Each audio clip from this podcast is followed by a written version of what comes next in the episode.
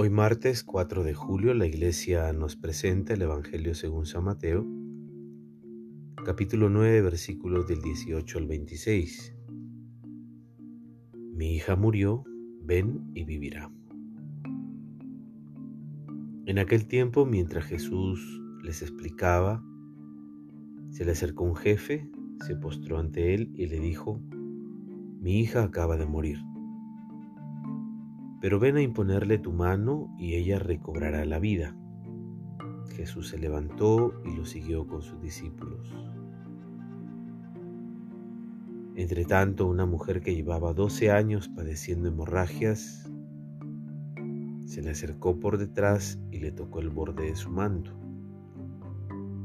Pues se decía, con solo tocar su manto quedaré sana. Jesús se volvió y al verla dijo, Ten confianza, hija, tu fe te ha sanado. Al instante la mujer quedó sana. Jesús entró en casa del jefe y al ver a los flautistas y el burullo de gente, dijo, Retírense. La muchacha no está muerta sino dormida. Se reían de él. Pero cuando echaron a la gente, él entró, la tomó de la mano y la muchacha se levantó. El hecho se divulgó por toda la región. Palabra de salvación.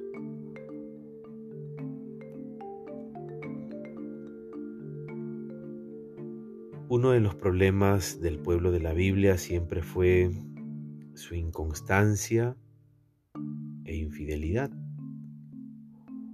Debilidades que no le permitían comprometerse en amor verdadero con su Dios. Dios como el eterno enamorado de su creación, queriendo unirse en alianza, terminaba abandonado por otros amores, otros dioses La experiencia de la fe en muchos espacios religiosos ha quedado reducida prácticas cultuales que no permiten vivir a profundidad ese encuentro de amor en reciprocidad. Por eso hoy es tan fácil que la gente vive insatisfecha en su vivencia cristiana porque esta parece no sostenerla en sus anhelos más hondos de realización. Necesitamos promover como creyentes encuentros de cercanía y compasión que alivien a quienes están rotos por el abandono y la desigualdad social.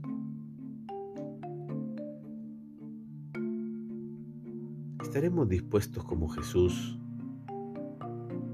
tener entrañas de misericordia para con el dolor humano? Dos mujeres, una adulta y una joven, la expresión de un mundo enfermo y agonizante que necesita alivio. Es momento de actuar por la fe y convicción, pues nuestros gestos humanitarios con toda la certeza pueden ayudar a salvar vidas. Reflexionando sobre la acción del Espíritu Santo en nuestras vidas,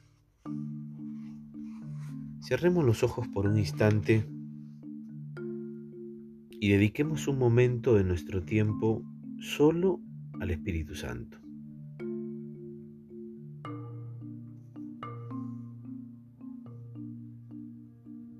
Dejémosle que nuestro tiempo sea para Él,